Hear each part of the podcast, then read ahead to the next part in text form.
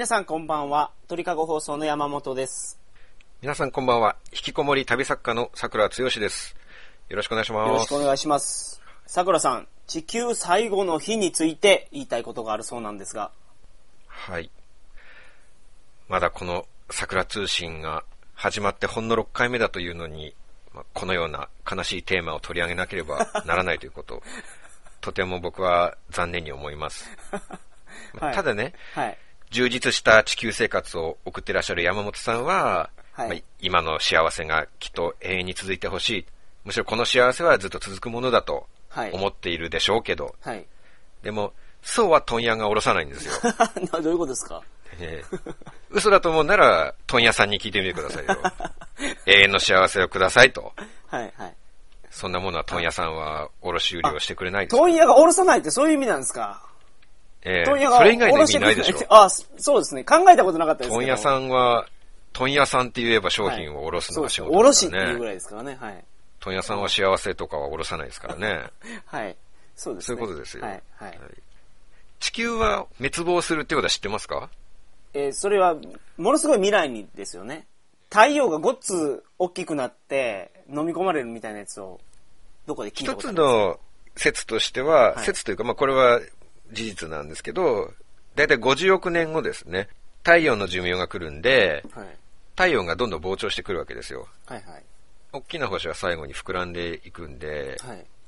太陽がどんどん膨らんで、その太陽に地球が飲み込まれるんですね。うん、なるほど。で、それが50億年後で、それは確実に地球は滅びるんですよ。うん。ただもっと近い説がありまして、はい。メキシコに太陽の石っていうのがあるんですけど、はい。その太陽の石にマヤ文明の予言が書かれてるんですね。はい。マヤの暦が石に書かれてるんですけど、はい。このマヤ文明っていうのがすごくて、2000年ぐらい前からもう地球の1年の日数をすごい精度で正確に分かってたんですね。近代文明、ヨーロッパあたりがやっと最近たどり着いたぐらいの精精度に、はい2000年前の時点ですでに。たどり着いていたんですよ。はいはいはいはい。いろんなことを知ってて、で、うんそのマヤ文明が予言しているのが、地球は全部で5つの太陽の時代っていうのがあるんだとはい言ってるわけですよ。はい。5つの時代に地球は分かれていて、はい。で今まで4つの時代が終わってて、今僕らがいるのが5つ目の時代だっていうんですね。はい。でその5つ目の時代がいつ終わるかっていうと、2012年の12月なんですよ。ええー、来年やないですか、も来年の年末12月22日に、はいその5つ目の時代が終わると。予言されているんですね。はい。でもしその前文明の予言が本当であれば、もうすぐですよね、それは。え、それ6つ目の太陽の時代はないんですか？ないんですよ。全部で5つなんで、うん。5つ目がもう終わると。まあでも、ノストラダムスっていう人がいて、なんか、1999年に火星から大王降ってくるみたいな話がありましたよね。あれも、ありましたね。恐怖の大王がね。はい。結局何もなかったですけど。なかったですよね。はい。でもマヤ文明もそんなもんじゃないですか。ただ、もしかしたら大王は降ってきたのかもしれないですよね。どっかに。気がつかなかったけど。ね。大王が降ってないとは限らないんじゃないですか。か。恐怖の規模が僕らが想像してたやつと違ったんですね。そうですね。はい。真上に降ってきた人はちょっと恐怖だったかもしれないですけど、目の前にバーンって台落ちてきて、うわ、怖かったっていう、そういう恐怖はあるかもしれないですけど、まあでも外れてよかったっていう、その程度じゃないですか。なるほど。台を墜落死した程度で。あー。あ、大王 なるほど。大王落ちてきたけど、もう死んでもうたってことそうですね。一人の男性の転落死として扱われたっていうことじゃないですか、それは。ただ単に。で予言は外れてはいないってことですよ。あーあー、まあその可能性はありますよね。ですよねはい。はいおたまじゃくしとかも降ってきますからね。あ結構。なんかそんなニュースありましたね。ありますよね。はいはい。おたまじゃくしが降ってくるならね、もう大王の一人ぐらい降ってきても不思議じゃないですよね。そうですね。はい。人間の大王かどうかもわからないですしね。おたまじゃくしの大王が降ってくるっていう可能性も。なるほどで、もう実際に降ったかもしれないですしね。はい。あ、すいません。じゃあ、ノストラダムスが外れてたっていうのはちょっと撤回しますわ。振ってたかもしれない。そうですね恐怖の大王は、ええはい。確認してないですよ、確かに。そうです。死者を冒涜するようなことを言ってはいけませんよ。ノストラダムスさんを当たってたのにはい、それは。まあ遅から早から地球最後の日が来ると。で、マヤ文明が言ってんのはもう来年の12月に来ますよと。ええで、もし明日地球が滅びるとしたら、はい。山本さんだったらどういうことしたいですか？その最後の日は。明日かうん、まあ飲みに行きますね。なるほどね。はい親しい人と最後は飲みに行くと。そうですね。なるほどね。はい。じゃあ最後の日は、行きますか。行きましょうか。あ、そうですね。はいはい。すみません、桜さん。あ、すいません。桜さん僕とじゃなかったってことですか？いや、すみません。僕とじゃないですねいやいや、そいやそんなことないです。はい、最後の日に桜さんと、桜さんと行きましょう。桜さんもメンバーに入れましょあ、メンバーの一人としてう。、はい。末席に置いてくれるわけですか、僕も。いやいや、もう一応上座に置きますよ。高砂に置きますよ。あ、高砂席にはい置いてくれるわけですか。はい。祭り上げてもらえるわけですね。はい。ああ、そっか。すいません、僕はちょっと最後の日は山本さんと過ごしたくはないあ、ええやんか。じゃあ、ええやないですか。ちょっとね、他、他にやりたいことがあるんで、はい僕、最後の日は。何するんですか？僕はやっぱりさい最後の日ははい、愛する女性と一緒に過ごしたいですねあ。ーさすがに最後の日ぐらいは。はい。ただ一つ問題がありまして、はい僕の愛する女性の方は、最後の日を僕と過ごしたいとは全く思っていないっていう、それが問題なんですよね。ああ、ものすごい片思いやからってことですね。そうですはいはいはいね。候補は何人もいるんですよ。あ大好一緒に過きな女性のごしたい女性。えー、第一は、長澤まさみちゃんなんですね。ああ、なるほど。僕でも知ってますわ、その子やったら。あー基本的に知らないですか、山本さん。いや、身近な人の言うのかなと思ってたら。あーはいはい。ーンテレビに出てる人出てきたから。あーまあ、なんで突然まさみちゃんが出てくるのかっていうのは、まあ、ちょっと不思議に思うかもしれないですけど、はい一見こんな僕みたいなね、引きこもり旅作家とは何のつながりもないはいようにはいはいはい。感じてしまいますか？ら。あるんすか？僕とまさみちゃんははい、実は意外な接点があるんですよ。ここれは初めて言うんですけど、はい今までどこでも書いたことも言ったこともないんですけど、はい僕、静岡県の浜松市出身なんですよ。はい。でそれに対して、長澤まさみちゃんって、はい。その浜松の隣の岩田市出身なんですよ。はいはい。なるほど。え、それだけですか？はい。そそれでなんか親近感持ってるわけですか？それすごいことじゃないですか すごい意外な接点でしょ、これ。なるほど。東京というコンクリートジャングルに住む者にとっては、はい。出身地が隣っていうだけで、もう恋人のようなもんですよ、それでも。ああ、なるほど。まさみちゃん、セカチュウに出てましたけど、映画で、世界の中心大を叫ぶ。の、まさみちゃんの恋人の主人公は森山美久がやってましたけどね。はい。あれが森山美久じゃなくて、僕だったとしても、何らおかしくはないですよね。ああ。それぐらいの接点があると。そうですね。実際もし、明日地球が滅びるっていう時が来たら、他のファンの人たちもはい、一斉にまさみちゃんと一緒に過ごそうとして、まさみちゃん宅を目指すと思うんですよね。だそうすると、あますますなおさら僕がやっぱり守ってあげないと、あ。はいはいはい。他のメンツっていうのは、まあどうせ明日で最後なんだから、明日で死ぬんだから、もう逮捕されてもいいやとか、でそういう覚悟で、まさみちゃんに会おうとする不死だらな輩がいっぱいいるわけですよ。そういう輩から、さくらさんは隣町じゃゃないですか。例えば、はその、三軒隣の男の子がまさみちゃんに会いに行った場合ですよね。結びつきがさくらさんより強いわけですよね。そういう時はやっぱさくらさんは悲観といかんのじゃないですか。だって隣町言ったら結構距離ありますもん。三軒隣言ったら、まあ、200メーターぐらいですよ。100メーター、200メーター。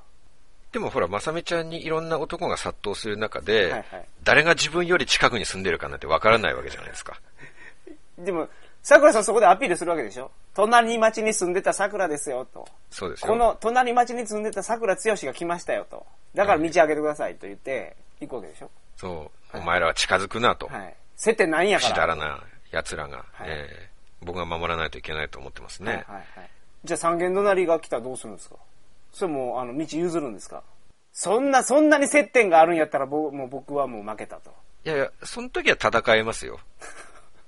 まあだってどうせ明日で死ぬんですから、殺人で逮捕されることもないわけでしょ？はいはい。なるほど。そいつと戦って怪我を負わせたとしても、はいはいまあいろんな凶器を各種用意していって、はい。はい。ああ、なるほど。まあ家が近いからっつってもね、その人、そいつがまさみちゃんに会いたいと思っているとは限らないわけでしょ？いや、まあまあまあ。その、そういう人が来た場合ですよ。家が三軒隣かつ、まさみちゃんに対する気持ちが桜さんと同じぐらい強いやつがおった場合。ああ、ちょっと家庭の話はできないですね。ちょ完全にこれ、家庭の話してますけど、今。地球最後の日が家庭じゃないですか、これ。僕は新年ですから、本当にそうしようと思っていますからね。ああ、なるほど。もう予定やと。そうですね。スケジュール帳に書き入れてもいいくらいですよ。2012年の 12月21日は、まさみちゃんに会うと。はあ、はあ、なるほど。もう書いておきましょうか。あの、 mixi のスケジュール帳とか書いておきましょうか。なんだったら、いつ今から書いても。はい。もし山本さんが忘れそうだったら。いや、じゃ、まあ、じゃあまた、大丈夫です書いといてください。はい。はい。はい。あ、じゃあその日は、あの、誘えないですね。飲みに行く時でも。そうですね。さすがにちょっと一緒には行けないと思いますから、はいはい。まさみちゃんは山本さんに合わせるわけにはいかないですからね。あ、そうなんですか？何されるかわからないじゃないですか。山本さん、広末涼子すらナンパしようとした男でしょ？あなたは。そういう噂は届いてますからね、こっちには。はい。はい。あの、歩いてたから声かけただけですよ。高知市内を。そうです、そうです。まあまあ、いいじゃないですか、それは。なんて声かけたんですか、それ？えっと、何やったかな？えー、っと、カラオケ行きませんか？やったと思うんですけど。そう。あのね、普通広末涼子歩いてて、カラオケ行きませんって声かけませんよ、普通の男は。はい。何ですか、その突撃力。はい。生半可じゃないですね、それは本当に。まあまあ。すごいな、はい、見習いたいですね。はい、あで、どうだったんですか？結局。いや、ものすごいアイドルスマイルで、あの、無理ですって断られました。無理ですと。はい。物理的に無理ですと、ね、まあそうでしょうね。はい。まあいいんですよ、そんな話は。地球最後の日ですから。そうか。はい、山本さんは地球最後の日でもないのに声をかけれたわけですね、アイドルに。はい。僕らが明日死ぬっていう覚悟でアイドル宅に殺到しようという、それを平日からやってしまっているわけですね。そうですね。いや、僕はもう、すごいですね。だから、意識づけて、地球最後の日やとは思ってないですけど、僕明日死ぬかもしれんとは思ってますから。おー。うん、いつ死んでもいいように、そうです。一日一日を精一杯生きると。はい。やりたいことはやると。はい。ガンジーが言ってたんですよ、ガンジーが。ガンジーって知ってます？あの、インドのガンジー。非暴力不服従の人でしょ？はい。あのー、永遠に生き続けるかのように学び、明日死ぬかのように生きる。ってガンジーが言ってて。そうしようと思ったんです、僕も。それはいい言葉ですね。そうでしょう。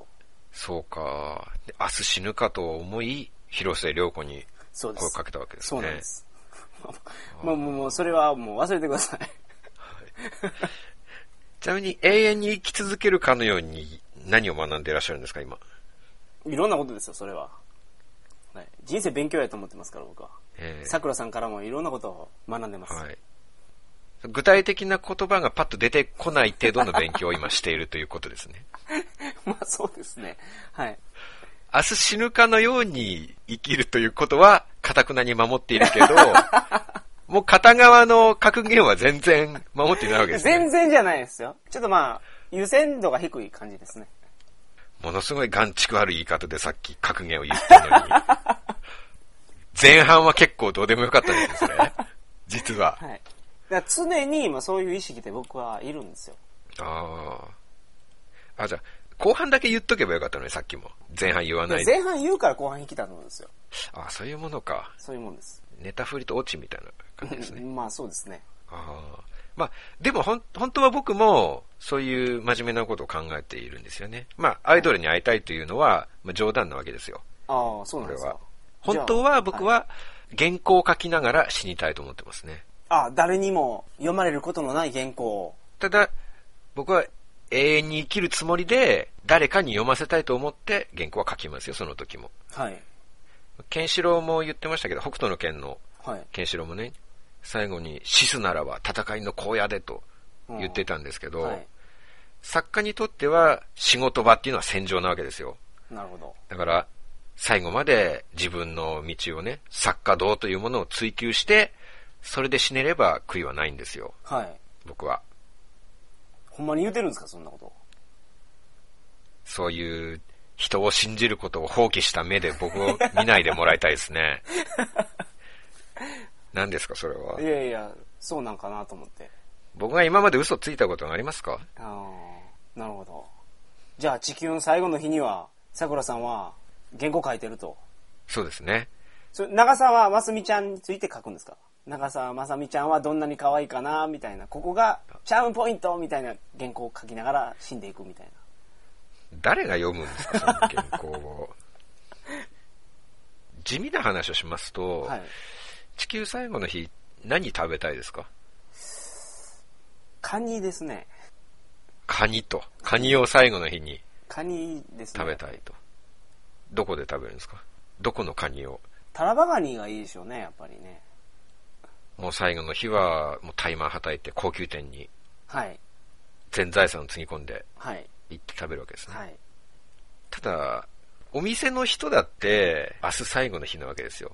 はい。明日地球が滅んで自分が死ぬっていう日に、うん自分の勤務先のカニ料理店で働こうとする人はいないんじゃないですか。ああ、カニを買ってきますわ。どこで？お店で。スーパーで。そうですね。明日地球最後で自分が死ぬ日に、スーパーマーケットに勤務しようという人いますか？ああ。じゃあ、置いてるの取ってきますわ、カニを。どこに置いてるんですスーパーですよ、スーパー。スーパーに。それは仕入れた在庫あるでしょ、なんぼ言うても。スーパーやってなくても。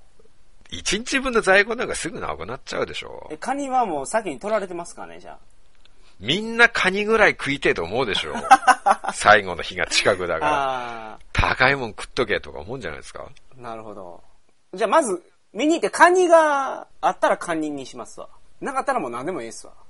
でもスーパー閉まってると思いますけどね。開放してますかねむしろもう最後だから。最後だからもう、もう取ってけって感じじゃないですか。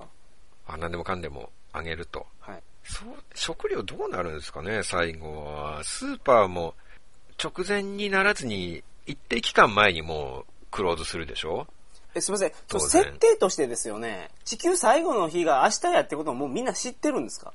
知ってますよ。それは。それ誰が、なんで知ってるんですか？それ気づくでしょう、当然最後の日になれば。何らかの大事件が起こるってことですから、はいはいはいはい。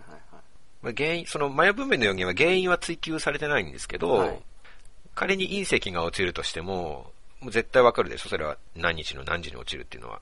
うん。それ、まあ、最後の日が、例えば12月21日やったとしてですよね。隕石でやられるんやったら12月20日ももう大変なことになってるでしょ。もうその時点でもうすでにもう、もう、めちゃめちゃになってるでしょ。めちゃめちゃっていうのは、人たくさん死んだりってことですか？そう、死んでると思いますよ、隕石で。津波も起きるし。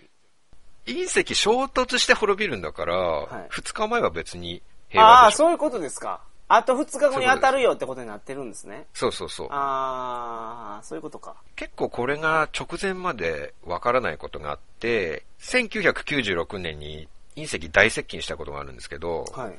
で、どこまで来たかっていうと、もう月のちょっと先ぐらいの距離まで、はいは50万キロメートルぐらいかな、地球から。いはい。はい。それ宇宙的規模で見たらめちゃくちゃ近くをかすったっていう感じなんですけど、それ当たったら大変なことになってたんですけど、その隕石が地球の近くに来るっていうのが分かったのが5日前なんですよね。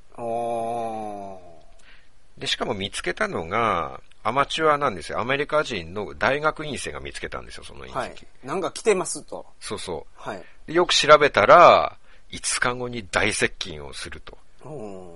大ピンチだったんですね。はい。そんなことが結構あるわけですよ。はいはいはっていうことはいつ隕石が来るか分かんないですね、今後も。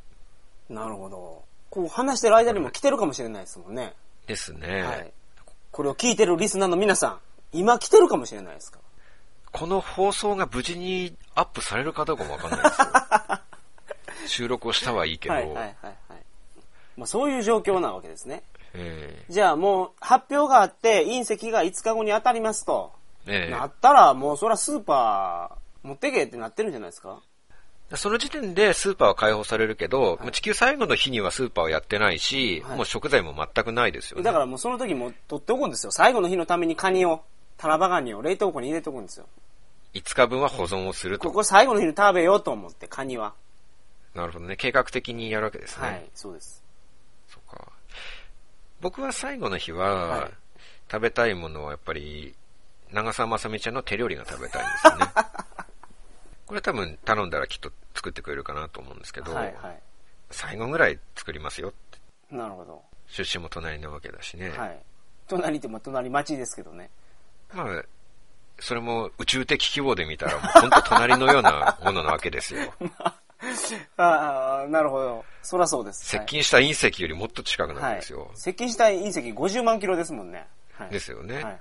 それと比べればもう本当に隣、隣というかもうくっついてると言っても過言ではないぐらい。そうですね。はい、はい、それは手料理を作ってくれないという理由は何もないですよね。はいはちなみに、都市伝説の一つなんですけど、はい。はい。ノア計画っていうものがあると言われていて、はい。ノアっていうのはノアの箱舟のノアなんですけど、その2012年の年末にはい。地球が滅びてしまうから、はいノアの箱舟のように、これアメリカン政府がやってるって言われてるんですけど、はいでっかい宇宙船を作って、そこにいろんな人類のために必要な人、いろんな道のプロフェッショナルとかを入れてで、それで宇宙の別の星に移住するっていう計画が進んでいるとはい。言われてるんですね。はい。で、実際にもう、どんな人を宇宙船に詰めるかっていう選定作業ももう始まってるらしいんですよ。なるほど。まあ、らしいって言っても、まあ、あくまで都市伝説なんですけど、はいだ誰かは生き残るわけなんですよね。うんそんな中でも。はい。で、どうでしょう？僕らがそこに選ばれる可能性っていうのは何かありますかね？日本人枠っていうのは僕あると思うんですよ。あ、ありそうですよね。はい。全部の人種入れるでしょうからね。そうですね。日本人枠で4人行くんじゃないですか？4人って、なんで4人なんですか？いや、もう箱舟どれぐらいの大きさかわからないですけど、まあ4人ぐらいじゃないかなと。ええすごい適当に4人なんですね。なんか、そうですね。何の根拠もなく4人ですか、はい。男2人、女2人でしょうね、しかも。で箱舟全部で何人なんですか？それはちょっとアメリカ政府に問い合わせしして聞いてくださいよ。教えてくれますか？鳥かご放送さんの人脈を使って。鳥かごさん15万人もリスナーがいるわけですから、一人ぐらいアメリカ政府の人いるんじゃないですか？ちょっと放送で呼びかけてください、教えてくれと。情報あったらくれと。ねえそうそう。で、基準をちゃんとこっそり聞いとけば、対策僕らが選ばれるように。はいね一つは、他人が持っていない特技を持っているっていうのは、これは一つ大事だと思うんですよね。はいはいはい自分しかないオリジナルの何かはい。なるほど。特技、技とか技術、はいはい。才能とかそういうのがね、必要だと思うんですよ。はい。で、僕は一個ですね、旅先のトイレの描写を宇宙一生々しく、汚らしく書けるっていう特技がありまして、ああ、なるほど。はいはい。これで採用されないかな ね。絶対されないです。そうですか？必要じゃないですかね、この特技。うん。だって古くは古代ギリシャの歴史家ヘロドトスとかね、はい。芝線とか、はい。こう歴史を語り継ぐ人っていうのうん必要なわけじゃないですなか。るほど。まあトイレはね、みんなね使いますから、地球のトイレを、各国の人たちが自分自国のトイレを懐かしむことができるわけじゃないですか僕しかもそが。の箱舟の中で、その桜さんの描写を聞くたびに、あ、トイレをきれいに使おうと思って、箱舟の衛生環境がええ守られるかもしれないですからね。人々を啓蒙することもできるわけですよね同時に、ありし日の地球の自分の国のトイレを思い出せるわけ。僕は宇宙一生々しくトイレを書くわけですから。はい。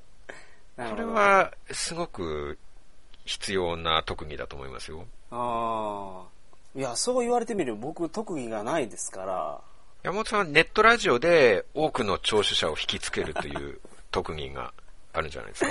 いやいや、それだって一番じゃないですもん。桜さんの場合は一番ですから。だから、あの、もし箱舟に乗った時は、えー僕のこと忘れないでくださいね。はい。僕だけ乗って山本さんはもう来ないわけですね。だってもう4人のうちもう1人でしょ ?1 人も桜さん取られてるわけですから。もう一人の座は狙わないですか？ああ。そこまではよくは書かないですか？それけど言ったらあれですね。桜通信続けれますね。箱舟の中で。二人で行ったらね。そうそうそう。はい。いいですね。はいただ、日本語を理解できるのはその4人だけですよ。だからその、女の人二人に対して、そうですね。二、はい人の女性に対して。収録とかいう必要はあんまないでしょうね、それ。まあ今日、じゃあ分かりました。桜通信を続けるために僕も何か特技を身につけて、そうですね。箱舟に乗れるようにはい。頑張りますわ。で、それが身についたら NASA とか、その聴取者のアメリカ政府の方を通じて NASA やホワイトハウスに届け出をしないといけないですね。初めにね、あの、住所とか電話番号とか書いて届けとかな。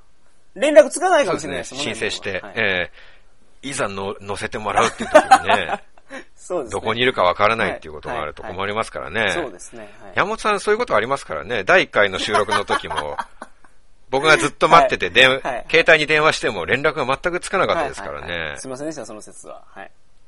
まあ僕だからいいですけどね、これ、ホワイトハウス相手にやっちゃダメですよ、はいそれは。ね失礼ですよ。もうリストから消されますわええはい。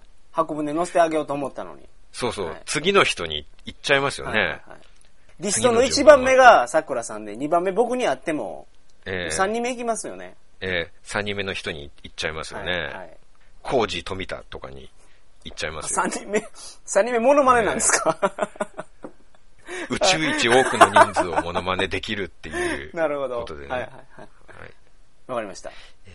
ちなみに、最後に一言だけちょっと言わせてほしいんですけど、はいはいあの、マヤの予言の話をしましたが、はい。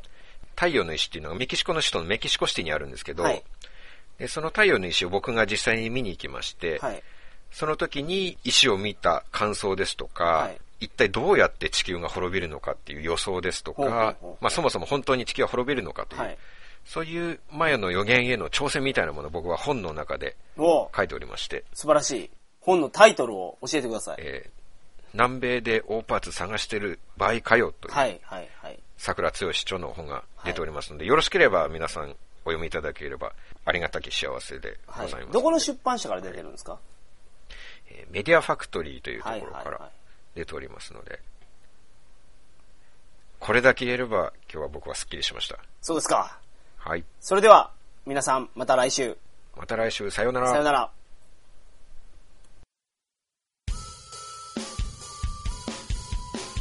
も桜通信を聞いていただきありがとうございました。桜つよし及び桜通信の最新情報は、桜通信ウェブサイト www. 桜通信 .com にてご確認ください。それでは皆さん、明日もお仕事頑張ってください。